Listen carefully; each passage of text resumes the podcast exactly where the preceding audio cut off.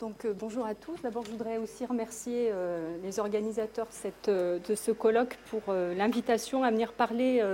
alors, c'est un, propos que je vais, je finalement être assez complémentaire de ce que Christophe nous a exposé, puisque moi, j'ai pas du tout, j'ai fait le choix de ne pas parler d'espace protégé et de développer plutôt une forme de tourisme qu'il a évoqué rapidement sur le tourisme de masse.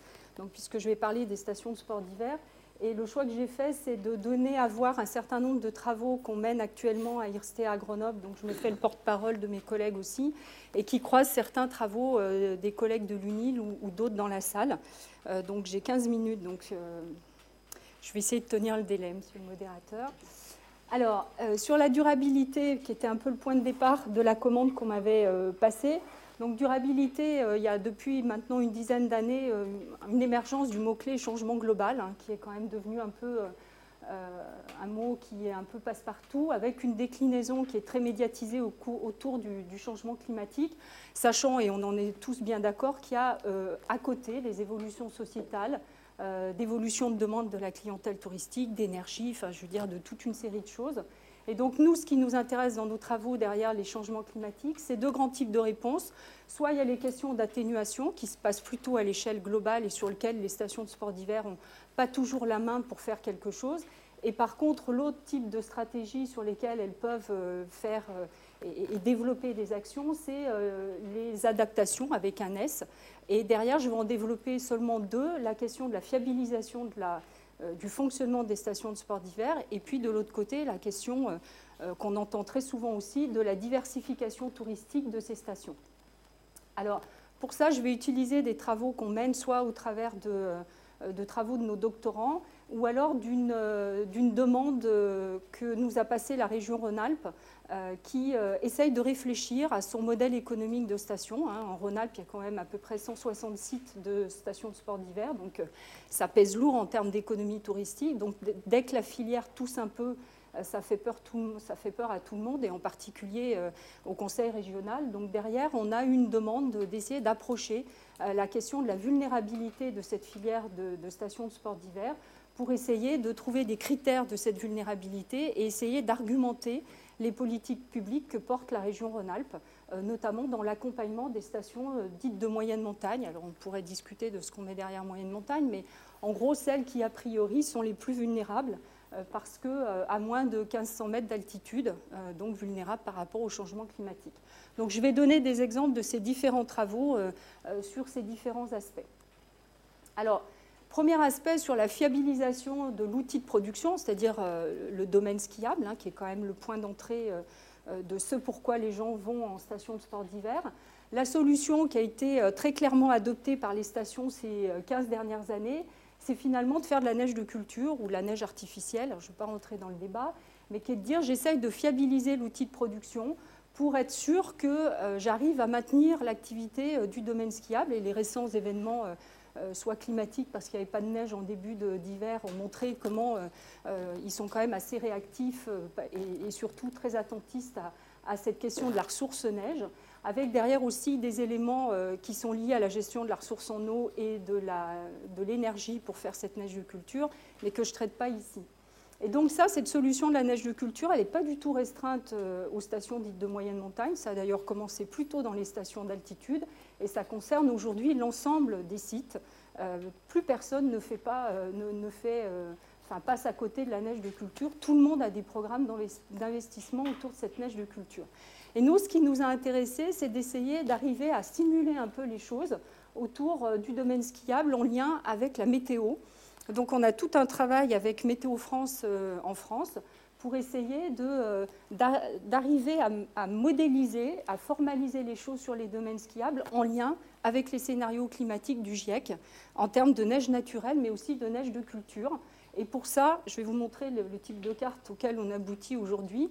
On utilise une règle euh, qui est, je dirais, euh, acceptée à la fois dans le monde des stations côté opérationnel, mais aussi côté recherche, qui est la fameuse règle des 100 jours. Alors derrière cette règle des 100 jours, c'est très simple, c'est de dire qu'un domaine skiable est viable économiquement pour un opérateur quand il peut ouvrir son domaine skiable au moins 100 jours pendant la saison, avec 30 cm de neige sur le domaine skiable. Donc c'est un peu les conditions limites d'exploitation d'un domaine skiable. Donc on a utilisé cette règle. On a modélisé un domaine skiable, donc ici c'est un domaine skiable théorique, peu importe, qu'on a donc modélisé. On modélise les pentes, les expositions, donc on a une modélisation spatiale complète de ce domaine skiable, de où se trouvent les remontées mécaniques et, autres. Et puis on a appliqué cette règle des 100 jours. Ici, c'est la station des Sept Lots, pour ceux qui la connaissent, euh, à côté de Grenoble. Et vous avez deux saisons contrastées. Donc à gauche, vous avez la saison 2006-2007, qui était une catastrophe en France, donc euh, un très grand problème d'enneigement. Et donc vous voyez que ce domaine skiable, il est pour euh, grande majorité en rouge. En rouge, ça veut dire qu'il y a eu beaucoup euh, de portions du domaine skiable qui n'ont pas rempli les conditions de la règle des 100 jours, c'est-à-dire qu'on n'était pas en capacité de faire fonctionner le domaine skiable correspondant, donc avec un problème de viabilité économique euh, de ce domaine skiable.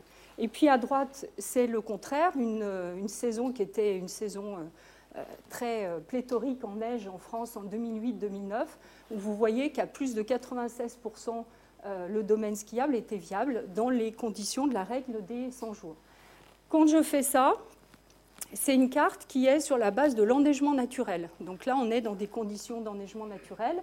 Maintenant, ce qu'on a essayé de faire avec Météo France dans le cadre d'une thèse euh, qui est à peu près à mi-parcours, c'est d'essayer d'inclure la production de neige de culture, donc euh, en plus, de manière à montrer comment ça contribue à la fiabilisation euh, de l'outil de production. Donc pareil, là c'est un autre domaine skiable qui est la station des Deux Alpes.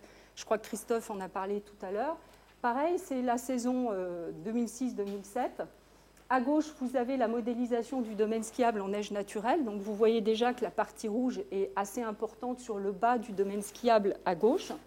Et par contre, quand on inclut à droite la, la production de neige de culture, vous voyez que le domaine skiable commence à acquérir une viabilité euh, assez importante. Alors quand je dis ça, euh, je ne me fais pas l'avocat euh, de dire il faut absolument faire de la neige de culture, il ne faut pas me faire dire ce que je n'ai pas dit, mais derrière, il y a quand même des éléments intéressants, c'est-à-dire qu'on voit bien qu'il y a des portions du domaine skiable ici, ou notamment au milieu du domaine skiable, qui restent un peu en difficulté quand bien même on fait de la neige de culture, et qui peuvent interroger le gestionnaire de remontée mécanique pour savoir comment optimiser sa production de neige de culture. Donc ça, c'est des simulations euh, qu'on a terminées. L'autre élément, c'est que euh, on essaye quand même d'inclure, euh, ça c'est un élément que je n'ai pas dit, mais on a fait en parallèle une enquête auprès de l'ensemble des gestionnaires de domaines skiables pour essayer d'inclure leurs pratiques en termes de gestion de la neige. Parce que si tout le monde en fait, ils ont des manières de la faire très différentes. Il suffit que vous vous trouviez dans un massif karstique avec des problèmes de disponibilité en eau vous ne ferez pas de la même manière qu'une zone où, euh, a priori, on considère que c'est le château d'eau et puis on ne se pose pas de questions en termes de production de la neige. On produit, quelle que soit, euh, je dirais, la saison, à partir du moment où il y a les conditions en termes de température, eh bien, on, produit. Dans d'autres cas, on produit de manière un peu plus différenciée. Donc on a euh, aujourd'hui comme objectif, aux côtés de ces simulations-là, spatio-climatiques, d'inclure les pratiques qualitatives des gestionnaires pour essayer d'aller au plus près de, euh, de la réalité économique et euh, de leur manière de faire euh, cette neige de culture. Avec comme objectif, si je tire le fil, d'essayer de leur faire prendre conscience de la nécessité de rationaliser et d'optimiser leur production en fonction de critères qui peuvent être évidemment environnementaux, dont la gestion de la ressource en eau, par exemple. Alors, cette question de la fiabilisation, elle est très concomitante à la poursuite des investissements dans les remontées mécaniques. Aujourd'hui, euh, on sait que, quelles que soient les stations, on continue à investir dans les infrastructures euh, en faisant des, euh, des, télésièges plus rapides, plus confortables, en remplaçant des téléskis par des télésièges, donc en augmentant le débit, en visant le confort du client. Ça, ça a un coût. évidemment. Et là aussi, ça concerne l'ensemble des stations. Ce n'est pas que les grandes qui font cet effort de, je dirais, d'investissement dans les remontées mécaniques. Ça a percolé euh, sur l'ensemble des sites. Donc il y a vraiment une, une espèce de, un espèce de discours ambiant. Et là, ça nous interroge à l'échelle de l'entreprise de gestion du domaine skiable sur les capacités économiques des opérateurs, c'est-à-dire est-ce que tout le monde a les moyens, les reins solides euh, d'un point de vue économique et financier pour supporter ces investissements et combien de temps dans leur business model? Donc ça, c'est, je dirais, le pendant économique. J'en veux pour preuve ce, diagramme-là, qui est une, euh, des chiffres qui valent pour une très grande station d'altitude, où vous voyez à gauche le chiffre d'affaires en bleu foncé. Alors vous vous dites, bah, tout va bien, le chiffre d'affaires augmente sur les trois dernières années de référence. Et en général, ce n'est pas anodin. Le chiffre d'affaires, c'est en général le chiffre que l'on donne quand on donne la bonne santé euh, économique de la filière des sports d'hiver. On n'utilise souvent que le chiffre d'affaires des remontées mécaniques. Donc là, vous vous dites tout va bien. Par contre, quand vous commencez à regarder en bleu clair la rentabilité d'exploitation, elle est plutôt en décroissance. Et si vous passez à la rentabilité nette finale, on est plutôt dans le rouge en 2012.